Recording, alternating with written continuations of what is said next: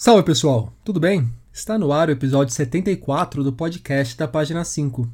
Aqui Rodrigo Casarim. Página 5 é também coluna de livros que edito no portal UOL.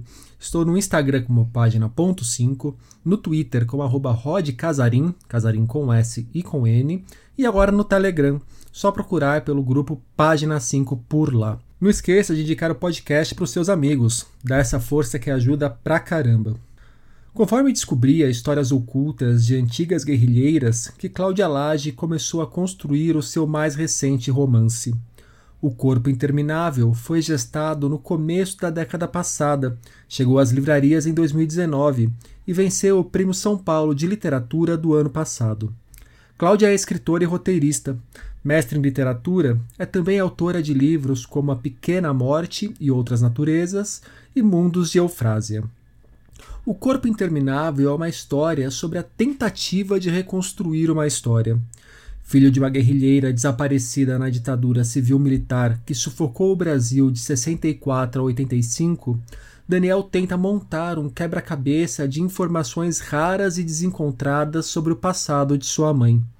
Divide essa busca com Melina, personagem cujo passado familiar revela uma outra faceta dos brasileiros que viveram a ditadura aqueles que conviveram muito bem com o horror, indiferentes aos porões, às torturas, aos assassinatos. Pagamos um preço alto por isso, como notamos ao olhar para a situação do país novamente sob a tutela dos militares, que deram a viabilidade ao candidato e hoje ocupam milhares de cargos do governo de Jair Bolsonaro. O passado jamais tratado da forma como deveria ser, que continua a nos assombrar, foi um dos temas do papo que bati com Cláudia Lage.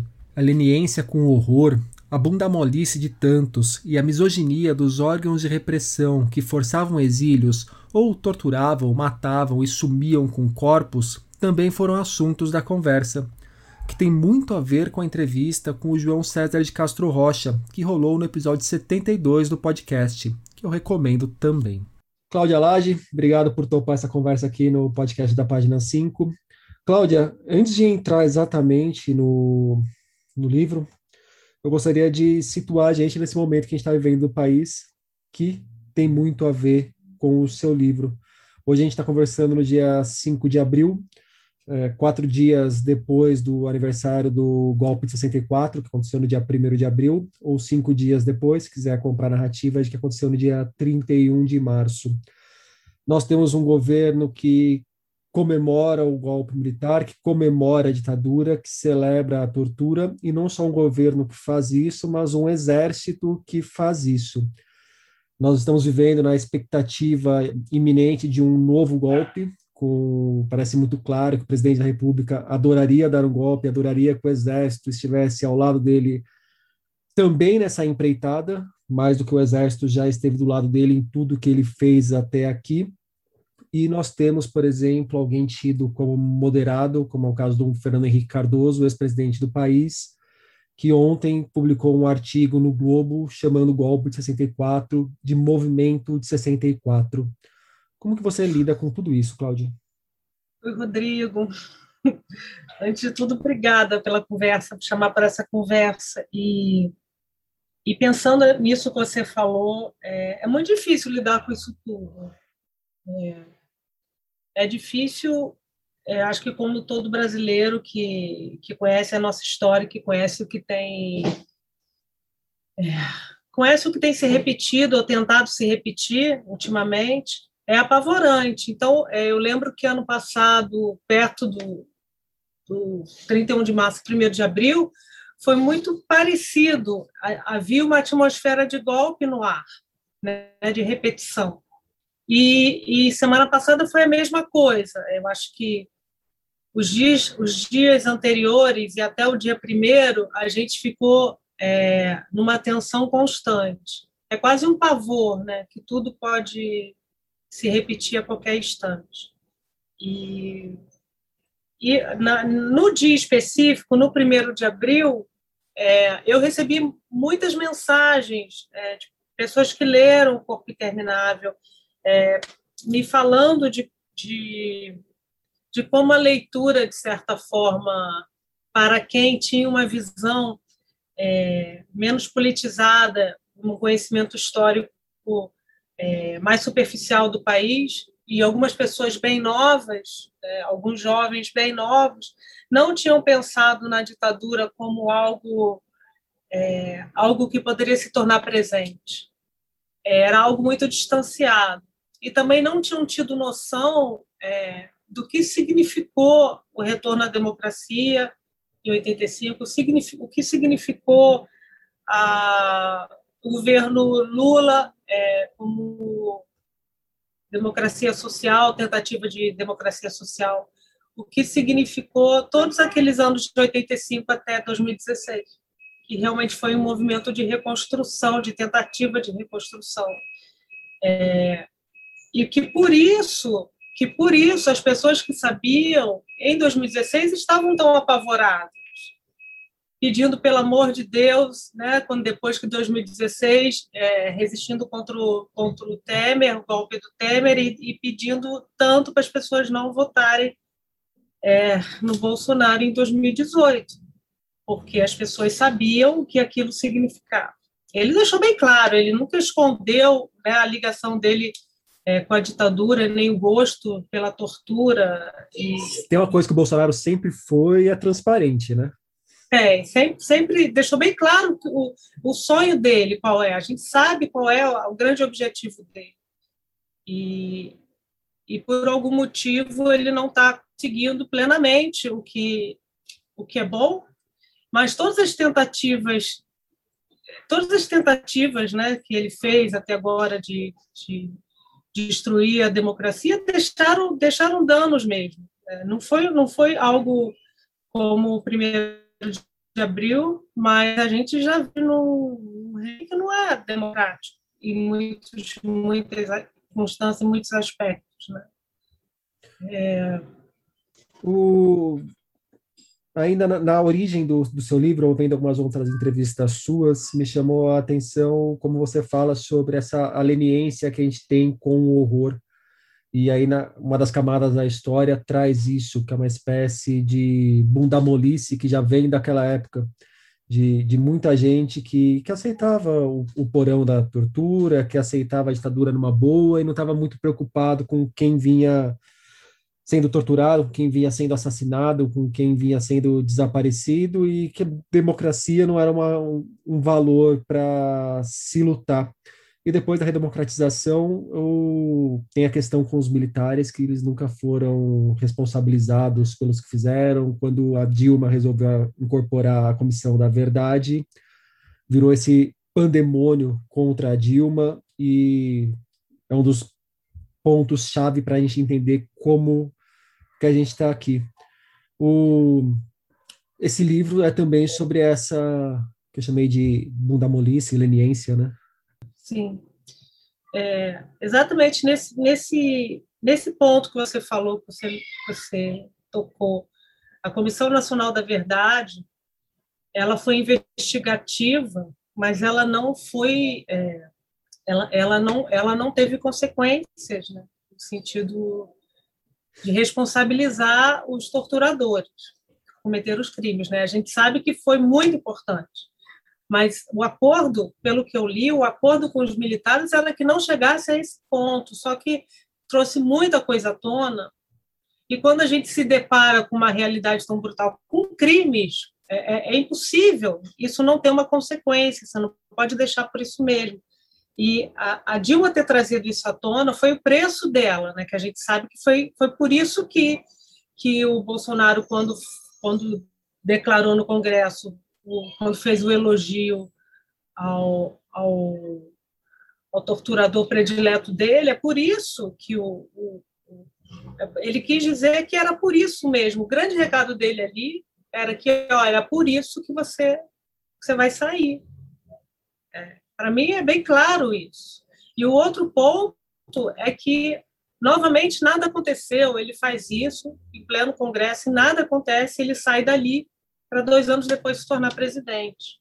O, e como é que nasce o Corpo Interminável, Cláudia? É, eu cheguei a ver você comentando de você começou a notar que muitas pessoas tinham vivido experiências particulares na ditadura, tinham integrado a guerrilha, e que não falavam sobre essas experiências, não contavam essas histórias. É, quais foram essas histórias que foram te cercando a ponto de você falar, bom, tem um livro aqui para escrever, se não exatamente retratando essas histórias, mas a partir dessa desses burburinhos ou dessas confissões ou desses dessas memórias que, que me chegam.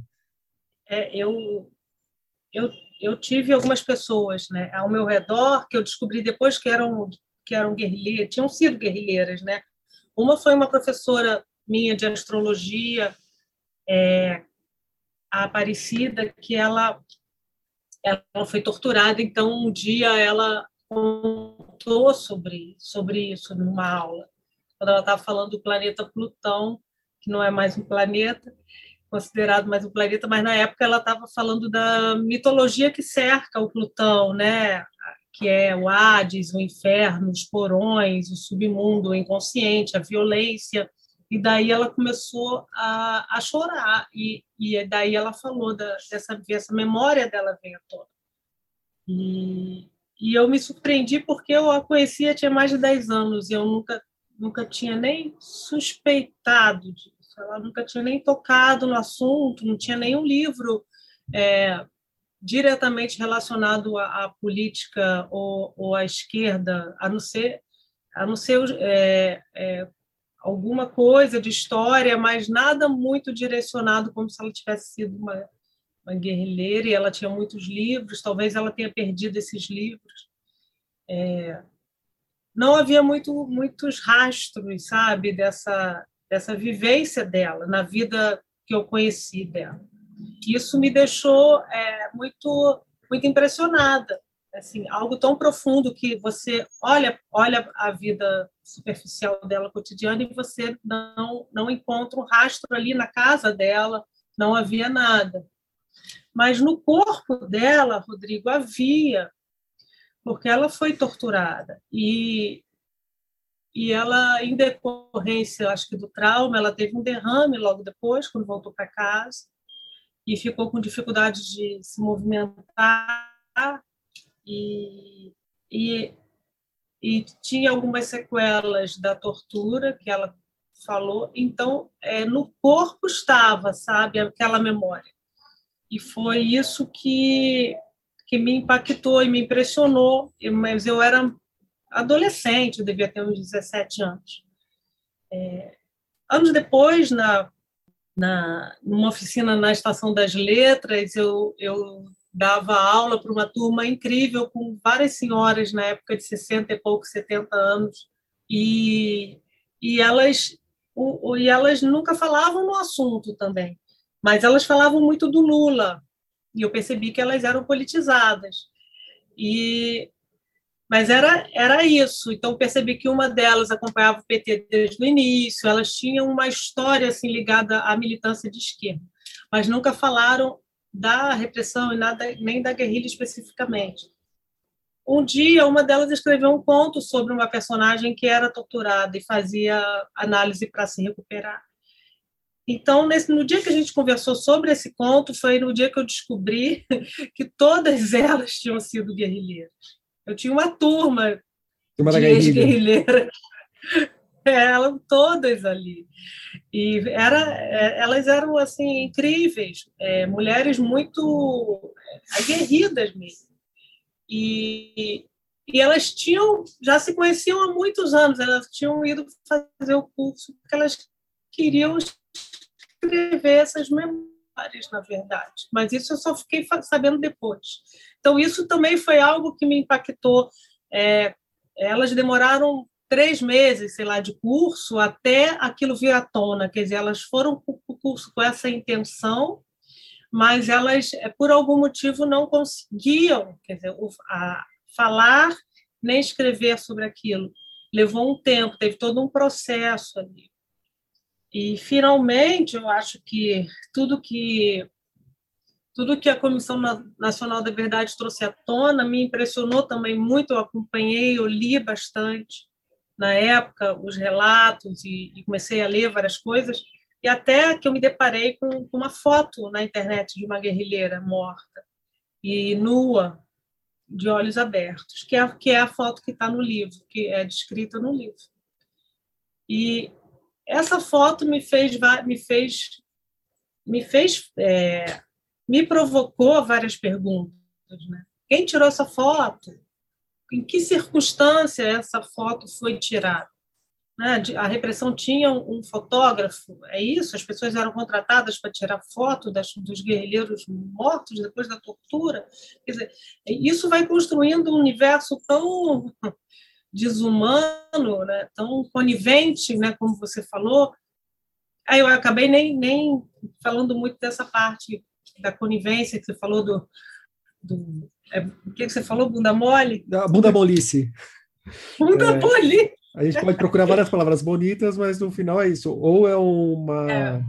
bunda molice genuína, ou então é um apoio declarado à tortura. Um apoio declarado, né? é como a gente como a gente vê é, eu quis botar muito isso no livro porque na época que eu que eu estava reescrevendo o livro depois de 2016 entre 2015 e 2016 perto, do, do golpe do, do Temer é, e eu, eu chamo assim golpe do Temer. Não vou falar que é impeachment da Dilma eu, eu, geralmente, quando eu dou aula, para evitar entrar em polêmica, eu falo, depois que a Dilma saiu, aí cada um pode ah. ficar, pegar o seu. Na, mas normalmente em, em, em, artigos, em colunas, aí eu tra, trato como golpe também. Depende ah, da plateia. Depende da plateia. É, é, mas tem uma coisa que o livro me trouxe, que eu acho que todo esse processo que a gente viveu como brasileiro, é, e que eu ouvi dessas pessoas mais jovens agora há pouco, que a necessidade de se posicionar diante disso né, se torna cada vez mais necessária.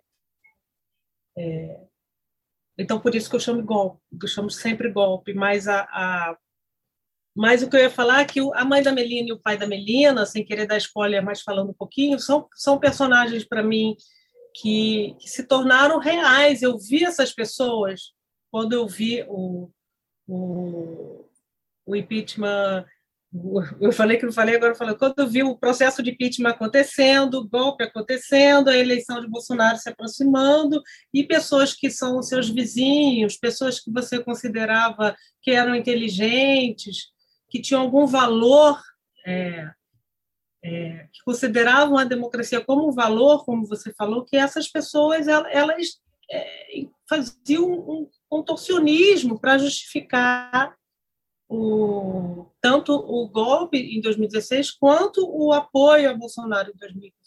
É, cegas completamente para o restante, para o que estava evidente para pessoas como eu, como você e como tantas outras. E da mesma forma, eu, quando eu comecei a, a ler e a pesquisar, eu vi isso de forma muito semelhante, pessoas que é, comuns da classe média, que a, preferiam acreditar sem muito esforço, sem muita pergunta e questionamento, no que dizia a TV, no que falava o jornal, né, que a gente sabe que a fake news é antiga, não começou agora, uhum. né, que a distorção da, da realidade é algo que sempre aconteceu. Então, essas pessoas preferiam acreditar que aqueles jovens que lutavam contra a repressão eram terroristas do que do que do que jovens que estavam lutando contra a, um golpe que tinha sido feito, que foi feito para derrubar o presidente que estava tentando criar projetos para diminuir a desigualdade social, assim, é, que era o projeto, né, João Goulart. Esse tipo de, de, de conivência, de, de que enquanto não me atinge, está tudo bem, não atinge a minha casa, não atinge a minha família, está tudo bem, é, não atinge, muitas vezes já está atingindo a família, mas vai lá e dá um jeito de jogar para culpa de quem está sendo afligido na família ah, também, né? É, é, é, verdade, é o que a gente vê também. É, especial, agora, então, o contorcionismo está sendo cada vez pior, né? Porque está muito evidente de quem é a responsabilidade das pessoas continuarem né, adoecendo e morrendo, e mesmo assim contorcionismo continua para justificar isso. O... Cláudia, o livro ele é uma espécie de história sobre a, a, tentativa de reconstrução de uma história, uma tentativa sempre necessária, mas também sempre impossível de ser completamente alcançada. Eu queria que você falasse um pouco sobre a escolha da forma narrativa do livro, dessa maneira que você escolheu de construir essa narrativa bastante fragmentada, que me parece abraçar essa história estilhaçada que o Daniel, principalmente, vai tentando recompor. É, a, a ideia foi vindo no próprio processo, Rodrigo, porque a, a ideia de, de que era impossível reconstruir aquela história. Eu mesma vendo os relatos dos filhos né, e, e de ex-guerrilheiros em busca da história dos pais, eles conseguiam muito pouco. Então, isso também foi algo que eu fui é, incorporando à própria linguagem e à estrutura do livro. É, primeiro comecei pensando essa história, é a busca da história da mãe do Daniel. Depois é, eu percebi que é, é, uma, uma busca impossível. Então é uma busca, na verdade, uma perda. Já, já, já se começa a busca sabendo que é uma perda, que essa história, que é uma busca de uma perda. Então, na verdade, as lacunas começaram a aparecer mais do que a própria história. Quando, é, quando eu comecei a escrever, eu percebi que escrever uma possível história da Júlia, a mãe de Daniel, era impossível, não teria sentido. Ali eu me senti forjando uma, uma realidade. Como o próprio Daniel diz, eu, acho que no início do livro, que é impossível é, escrever sobre aquilo, porque você, você se sente forjando aquele, aqueles personagens e aquela história. Então, ouvindo tantos relatos é, de quem tentou reconstruir a história dos pais e dos parentes que desaparecidos, é, eles não conseguiram muita coisa. Há um ponto aqui, a outra ali, a outra ali, a outra ali, a outra mais adiante, e você tem só um, um, um quebra-cabeça incompleto. Então, essa visão do quebra-cabeça incompleto, de várias partes que não se conectam, é, foi, é, foi a visão que eu tive para a estrutura do livro. É, deu um trabalho enorme montar essas. Foi um trabalho de montagem mesmo. Eu ficava com os cartões assim na, na parede, tentando visualizar. Eu imagino que deve chegar um momento que você deve olhar para o processo e falar: Meu Deus do céu, para onde eu vou? Como que eu faço? O que, que eu estou fazendo? Várias vezes. Tem uma hora que eu falei: Gente, não estou entendendo nada. E eu tinha certeza absoluta que ninguém ia entender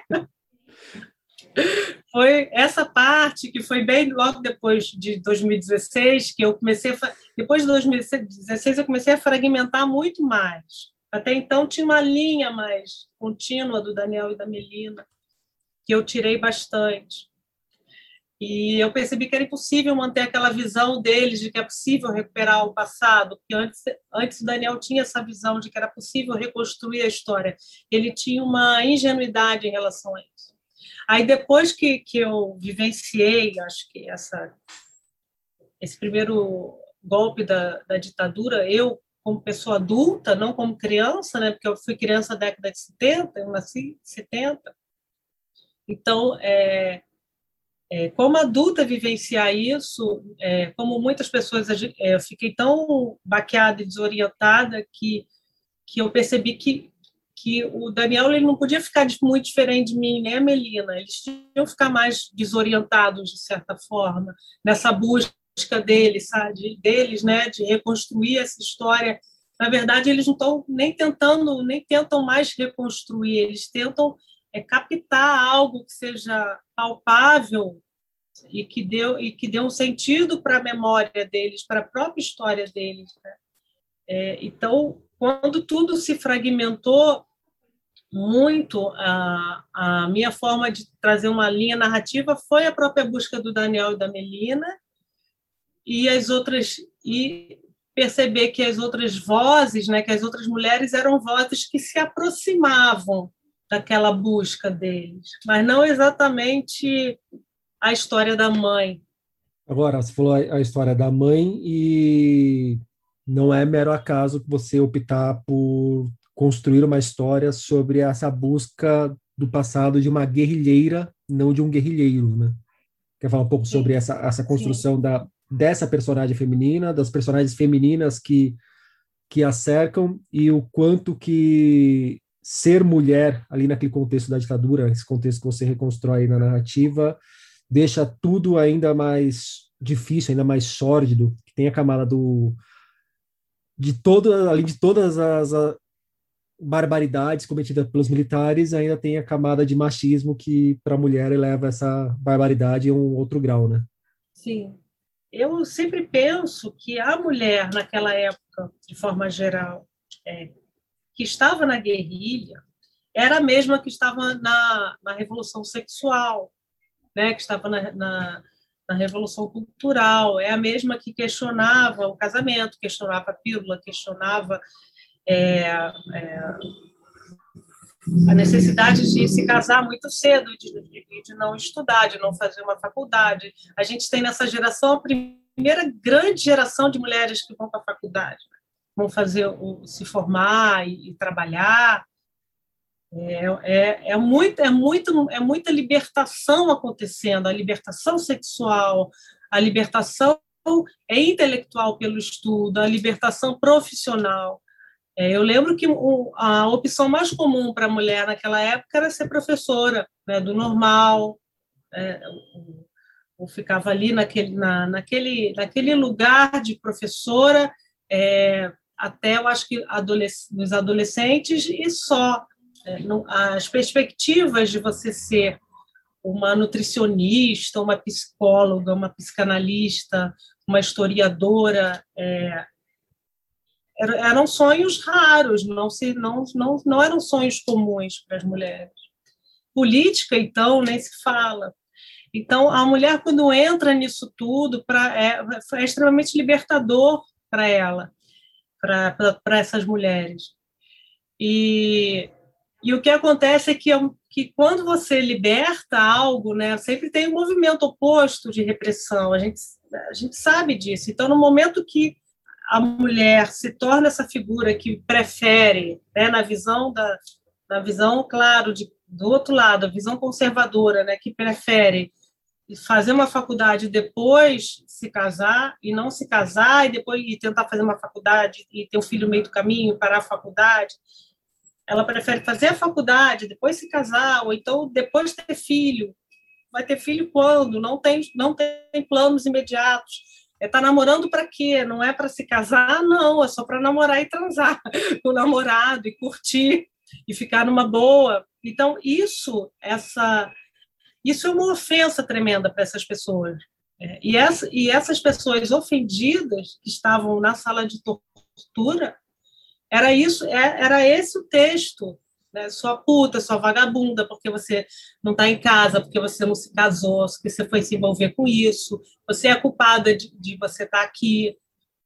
Então, isso vai desde a opção da mulher de se libertar da, dessas opressões do patriarcado, que ela é punida por isso, como também a questão do próprio corpo, né? A, o corpo nu da mulher era, era ridicularizado, é, a menstruação era ridicularizada, deixavam sem tomar banho para ficar com cheiro ruim e chamavam de porca, é, deixavam a, a, a, mulher chegar no grau de, de sujeira de todos os níveis é, para ser ridicularizada e, e, muito exposta ali do seu corpo, né? O peito, os seios, a vagina. É, nesse sentido, é, a tortura ela foi ela foi misógina para o corpo e até para as escolhas né, da mulher. Então, quando, por exemplo, eu li os relatos é, de tortura que com a mulher grávida, eles não deixavam de não deixavam de não torturar, torturavam até determinado ponto. Muitas perderam os filhos é, na própria tortura, abortando no meio do caminho. Né? E no início, antes do, dos anos Médici, essas mulheres ainda tinham um, um tratamento um pouco diferenciado. É, algumas, algumas, chegaram a ter filhos na prisão e o filho ficava com elas até seis meses, oito meses para amamentar num, num, lugar mais recluso. O, Mas Cláudia, isso, deixa eu colocar mais uma pergunta. Depois se perdeu. Deixa eu colocar mais uma Fala. pergunta, então, já que você estava falando dessa questão da, da maternidade e da tortura ali da mulher grávida. É, você escreveu o livro, em determinado momento da escrita, você estava grávida, depois você estava amamentando o seu filho. É, essa característica da sua vida pessoal, da sua vida particular, de alguma forma influenciou na escrita do livro? Deixou alguma coisa mais fácil, mais difícil, mais dolorosa para tratar? Eu acho que foi fundamental para a escrita do livro, porque é, eu, sem perceber, é, eu voltei para esse livro. Né? O livro ele já existia em 2011. Né? Comissão Nacional da Verdade foi quando eu comecei a escrever. Eu só fui engravidar em 2014. Nesse meio do caminho, eu parei várias vezes de escrever o livro, por conta de outros trabalhos, depois voltei. Então, quando eu voltei para o livro, eu já estava grávida. Eu não sei se eu escolheria escrever esse livro depois da gravidez. Tipo assim, ah, engravidei, vou escrever esse livro sobre, sobre isso. Eu acho que eu não faria isso de forma consciente. Mas o livro já estava ali. Então, eu me vi várias vezes com uma barriga imensa lendo sobre mulheres sendo torturadas. E muitas vezes eu me perguntei, é, quando eu ficava abalada com o que eu lia, eu me perguntei: será que o, o meu filho, o que, que ele está captando disso? Dessa, dessa leitura horrível, dessa realidade que eu estou lendo? Será que ele está recebendo alguma informação é, do meu estado emocional? Então, eu me sentia com o meu corpo muito amplificado mesmo, assim, como se, como se tudo tivesse dilatado. E ler aquilo tudo grávida, eu acho que trouxe uma sensação de continuidade, sabe, entre mim, entre o que eu estava lendo, eu e o meu filho. E, e, eu acho que essa ideia de que o que eu estava lendo tinha uma conexão comigo, com o meu corpo, e eu com o meu filho, trouxe a ideia do, do livro do corpo interminável, sabe? Estamos conectados no tempo, e o que aconteceu no passado não fica para trás, a gente traz, se não traz na memória, vai trazer no corpo, vai trazer no inconsciente, vai trazer, vai vir à tona, como a gente está vendo vir à tona o resultado dessas lacunas, dessas amnésias todas. É, tem tudo a ver com, com essa anistia, tem tudo a ver com essa, essa, esse esquecimento é, forçado né, da história brasileira, desse apagamento tem, tem, tem tudo a ver com, com o, tem tudo a ver com o nosso passado. E não é a gente sabe que não é a primeira anistia né? A gente teve anistia também do, do Estado Novo. A gente teve anistia da escravidão a gente teve anistia da, é, do, da escravidão indígena. A gente teve vários apagamentos então, se, não, se for para postar alguma, pra... não, você ia falar de anistia assim, se for para postar alguma coisa, ainda Pazuello e seus pares provavelmente de alguma forma serão anistiados, né? Ou você tem esperança de ver esses caras pagando por tudo que estão fazendo agora na pandemia? Eu, eu tenho esperança. Eu tenho esperança. É, eu acho que cedo ou tarde eles vão pagar, eles vão pagar.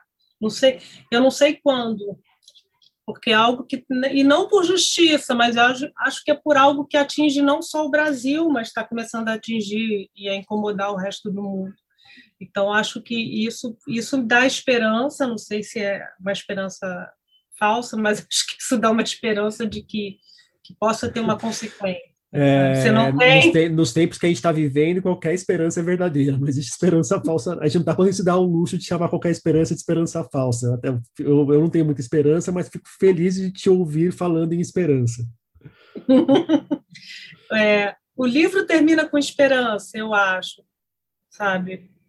É, eu acho que quando a Melina engravida, é, é, um, é uma tentativa de, de, de vida de refazer a vida, de reconstrução, apesar de tudo.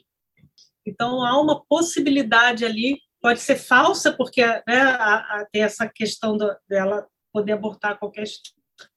Pode ser falsa, mas, como você falou, é uma esperança, é, é uma possibilidade, pelo menos não está terminada, sabe? O, pelo menos não está terminada a nossa história. O, mas desculpa, eu tinha te interrompido na hora que você estava falando da, das anistias. Você quer retomar aquele ponto, Cláudia? eu, é, pensando na história do Brasil desde o do nosso início, a gente vive em anistias constantes, né? Não tem, não tem, não tem consequência. Por isso que você me pergunta se eu tenho esperança, eu falo que tenho, digo, pode ser uma falsa esperança, porque a gente já viu a história, na verdade, mostrar o contrário. Que, que, não, que sempre há anistia. Um outro ponto da história, como é que surge ali a Alice no País das Maravilhas, a Toca do Coelho, aquele livro como um elo? É, Alice no País das Maravilhas é um livro que eu adoro, mas eu não pensei nele de imediato para ser a, a, o objeto concreto, a herança concreta da, da mãe de Daniel. Quando eu pensei no livro, eu pensei em, em muitos outros, mas que não, não não teve um elo imediato. Eu falei, não, não, não, mas que será? E o processo criativo tem essas tem esses mistérios assim. Você vê, eu tenho Alice na minha casa, na minha estante e, e passava toda hora e não e não me tocava que podia ser aquele livro que estava ali tão perto, né? E um dia eu fui numa livraria e aí vi na vi assim na prateleira uma edição bonita, é, desenhada, ilustrada do, da Alice, aí eu peguei para folhear. E quando eu abri, caiu nessa parte que a Alice cai na toca do coelho, come o, o biscoitinho e aumenta de tamanho, depois diminui, e ela fica nessa esse ir e vir do corpo é, transformado, né?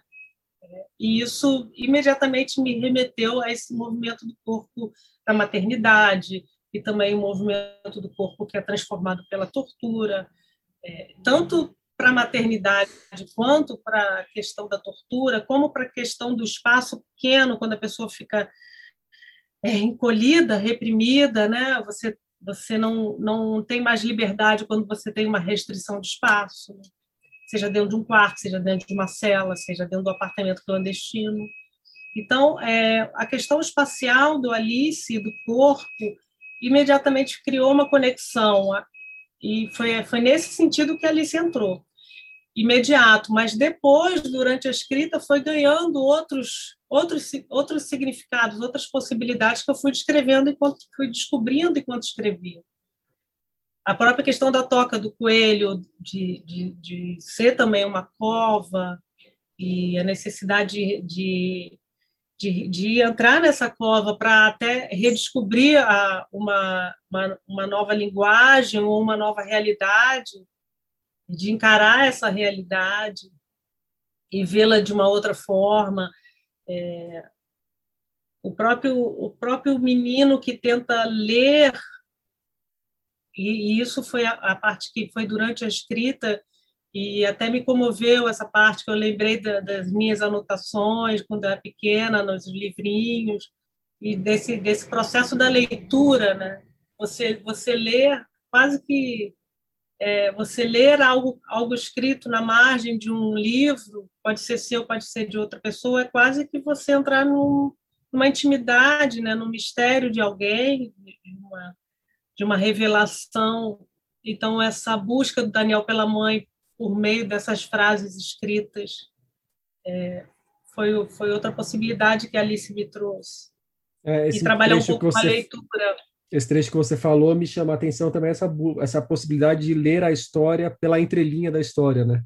Não só Sim, pela não só pela história que está dada ali, a, que seria oficial, mas o que tem entre entre uma letra maior e outra. É, essa ideia de, de, ter sempre uma mediação ali que você tem que fazer, né? Porque não é um livro, é um livro de alguém, né? É um livro de alguém que leu. Então tem várias histórias ali sobrepostas. Né? E para a gente fechar o nosso papo, Cláudia, uma pergunta que eu pesco do Corpo Interminável. O que um livro pode dizer sobre o seu leitor? É, você tem uma hora e meia para essa resposta, porque ela é tão aberta que é uma pergunta tão Caramba. aberta que eu sei que. Mas o que te vem na cabeça? Eu acho que veio à cabeça essa, essa, essa ideia de que a gente lê o que a gente é, né? A gente lê como a gente está no momento. Eu acho que a gente lê o que a gente, o que a gente pensa e se identifica. Então, é, para mim, a, por exemplo, essa leitura do Alice, como a gente estava falando, é o Daniel se buscando na história da mãe. Ele tenta ler a história que está contada ali pelo avesso, né? Como você falou nas entrelinhas. Então, o, acho que algumas pessoas leem o livro e, e captam coisas que eu não tive intenção consciente, mas que está ali também nas entrelinhas. Né? Ah, teve uma, um, uma, uma leitora que me falou da maternidade como um, um espaço temporal do livro. E, e eu achei tão bonito isso, mas não foi algo consciente, embora, claro, a maternidade tenha sido algo consciente, como falei, foi uma experiência que eu passei, que eu projetei, transformei na, na própria escrita, mas como ter quase que um termômetro né, de tempo ali, é, próprio tempo da gestação, né, é, sempre tem uma personagem que, de alguma forma, é, ou ela está antes, durante ou depois da gravidez, né, depois de parir, e termina quando isso atinge Melina, quer dizer, o passado daquelas mulheres todas em relação à maternidade, filho, criança, o lugar do filho no, no mundo de uma mulher, né? Tudo isso é, vai ganhando uma densidade até que chega no corpo de Melina. É como se fosse uma continuidade nisso. Tem uma questão de herança aí, né? Como se fosse uma herança, é. Então, isso é uma leitura que, que diz muito é, de, de, quem diz muito de quem lê. É, é, algo que eu escrevi, mas que a leitura é, veio, de, veio de outra pessoa que leu porque aquele esse é um assunto para ela, assim, é uma é um corpo também, está presente no corpo dela. Cláudia Lage, muito obrigado pelo papo. Obrigada, obrigada a você. O Corpo Interminável, de Cláudia Lage, saiu pela editora Record. A Nepomuceno Filmes lança agora em abril três séries e quatro curta-metragens para ajudar o povo a se distrair durante a pandemia. Boa parte desse material tem a ver com a literatura. Quarta-feira é composto por oito breves episódios, no qual Eric Nepomuceno, autor do livro Quarta-feira, recorda causos vividos com amigos como Vinícius de Moraes e Chico Buarque. Um livro também tem oito episódios curtos, nos quais Eric lê poemas de Algo Antigo, livro mais recente de Arnaldo Antunes.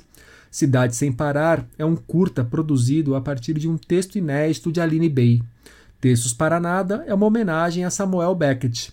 Tão longe quanto eu e você é um curta feito a partir de um conto de Helena Machado e hoje de madrugada, parte da obra de Raduan Nassar. O material está sendo publicado aos poucos no canal de YouTube Eric Nepomuceno Escritor, no Instagram arroba Leituras na Quarentena e nas redes sociais da Nepomuceno Filmes. Professor de literatura, homem que joga no romance, conto, crônica, ensaio, roteiro infanto-juvenil, autor de livros como Da Matriz ao Beco e Depois, A Confissão, O Livro Roubado e Passe de Letra. Pelo que consta, também centroavante dos bons, algo raro de se encontrar entre nossos escritores. Falo de Flávio Carneiro, que acaba de lançar Histórias ao Redor, livro no qual flutua entre a crônica e a memória. Esse livro foi pensado, é um livro de crônicas, que foi pensado como um livro de memórias. Eu queria escrever um livro de memórias, mas que não tivesse, não fosse como a memória, o livro de memórias tradicional, né, que o, o autor vai contando a sua vida desde da infância até a idade madura. Eu quis que fosse uma espécie de álbum de retratos. Retratos colocados no álbum e que nas, no seu conjunto contassem uma história de vida. Então, cada crônica é como se fosse um álbum de retratos. Né? Então eu, eu fiz uma, eu quis fazer um livro de, de, de memórias que fosse uma espécie de recortes no tempo, né? de recortes, em especial da infância. Então são, é, são crônicas que giram ao redor da memória, mas que também giram sobretudo ao redor da infância, da minha infância da infância das minhas filhas, pequenas ainda, a quem o livro é dedicado. É também um conjunto de crônicas ao redor da escrita, contando muitas das histórias que eu vivi nesses 35 anos de carreira, né? desde lá meados dos anos 80 até a atualidade. Então é um livro que conta um pouco dos bastidores, da, da, do que, que é, é ser escritor no Brasil. Né? Muitas das crônicas falam disso. E é também sem dúvida, eu quis que fosse, né, desde o início, faz parte do projeto, um livro sobre leitura. Então, muitas das histórias, tanto das minhas filhas como minhas, falam da experiência de ler. Né? É, somos todos leitores, né? leitores da palavra, mas também leitores do mundo. Dei uma passeada aqui pelo livro e já me deparei com diversas passagens envolvendo futebol e boteco. Bem, eu curti. Histórias ao Redor, de Flávio Carneiro, sai pela editora Cousa. Você já leu Oswald de Andrade? Outro viado. Foi casado com Tarsila do Amaral. Aquela que desenhou o pé grande? Esquece a Tarsila. Mas voltando ao Oswald, ele dizia que a figura do escolhido, tão presente na cultura, deveria ser devorada. Devorada? Sabia que era viado. Mas que importância tem esse tal de Oswald se o próprio Deus apareceu em um sonho para dizer que eu sou o escolhido, que eu serei o próximo presidente dessa república de merda? Acabo de ler para vocês um trecho de Um Fascista no Divã, escrito pela filósofa Márcia Tiburi em parceria com o jurista e psicanalista Rubens Casara. Um bem-humorado texto teatral, o livro passa por temas como direitos humanos, religião e opressão para levantar discussões sobre a ascensão do autoritarismo no Brasil. O Fascista no Divã é uma peça que eu escrevi junto com o Rubens Casara, meu companheiro, uma peça na qual se trata de um encontro improvável entre um representante daquilo que nós chamamos de personalidade autoritária com uma representante daquilo que nós consideramos que é a mentalidade democrática, a mentalidade aberta à alteridade, aberta à dimensão do outro. É, nessa peça, é, nós confrontamos então esses dois personagens. É, os dois personagens foram construídos a partir de observações da realidade. É, o personagem que é que é o digamos o, a figura do fascismo ele foi construído a partir de muitos clichês, que são os clichês que transitam no discurso de ódio nacional, no discurso de ódio convencional, esse discurso que a gente vê aí não apenas no Brasil, no mundo, mas nós nos inspiramos em exemplos brasileiros e as pessoas provavelmente vão reconhecer alguns dos personagens presentes na figura desse grande fascista que é o, o nosso o visitante, né, o nosso fascista aí, que é o visitante desse consultório da psicanalista. E a psicanalista é uma voz, digamos assim, uma voz da razão. Ela é uma pessoa que nos ajuda a nos confrontarmos com a dificuldade de uma vida sem democracia. Então, esse é o jogo da peça. Eu não posso contar muito mais, porque se eu contar mais, as pessoas podem é, vão considerar que é um spoiler e vão achar que eu, eu fiz errado, né? Vão achar que eu não, não deveria ter dito o que disse. Então, convido as pessoas a lerem, o, a lerem o livro. E como é uma peça de teatro também, enfim, acho que a leitura conjunta pode ser muito interessante nessa época em que a gente está todo mundo confinado, tem muita gente que está lendo o livro junto. E também eh, espero que, que essa peça venha a ser encenada. Um Fascista no Divã, de Rubens Casari e Márcia Tiburi, que vocês acabaram de ouvir, chega aos leitores pela Nós. Durante pesquisas para a escrita de um livro sobre o egípcio Naguib Mahfouz, Nobel de Literatura de 1988, que um jornalista encontrou 18 contos inéditos do escritor que morreu em 2006. Esses textos foram reunidos na coletânea O Sussurro das Estrelas, que agora chega ao Brasil pela Carambaia.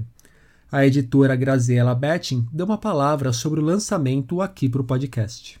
O Sussurro das Estrelas, do escritor egípcio Naguib Mahfouz, que a Carambaia está lançando agora, é um livro que tem uma história bastante intrigante. Há uns dois, três anos, um pesquisador egípcio encontrou nos manuscritos deixados por Mahfouz, que morreu em 2006, esses 18 contos. Eles não eram conhecidos dos especialistas na obra dele, não estão na, na, nas obras completas que foram lançadas pela Universidade do Cairo. E, e como nem sempre é o caso quando se encontram textos inéditos de um grande escritor, esses contos estão super prontos, finalizados, revisados pelo próprio Mafuz, cada um tem um título que ele colocou, e uma nítida unidade de, de estilo e, e, tema. Né? Todos se passam na, na Hara, que são aquelas vielas típicas do, dos bairros populares do Egito, que o Mafuz transforma em microcosmo da, da sociedade egípcia. Né?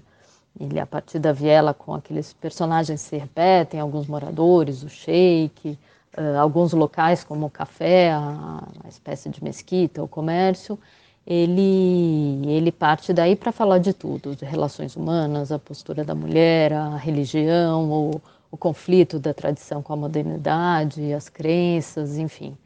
Toda a maestria do Mafuz está nesses 18 contos, uh, que os leitores brasileiros já conhecem de obras como a Trilogia do Cairo, e foram traduzidos diretamente do árabe.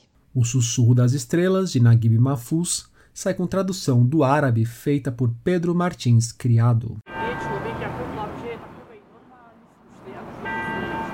E nesses dias, na página 5, nós tivemos Pessimistas de todo o Brasil, univos, somos a maioria. Uma carta de enfio aos brasileiros de hoje. E a volta da ladainha furada de que livro é coisa para rico.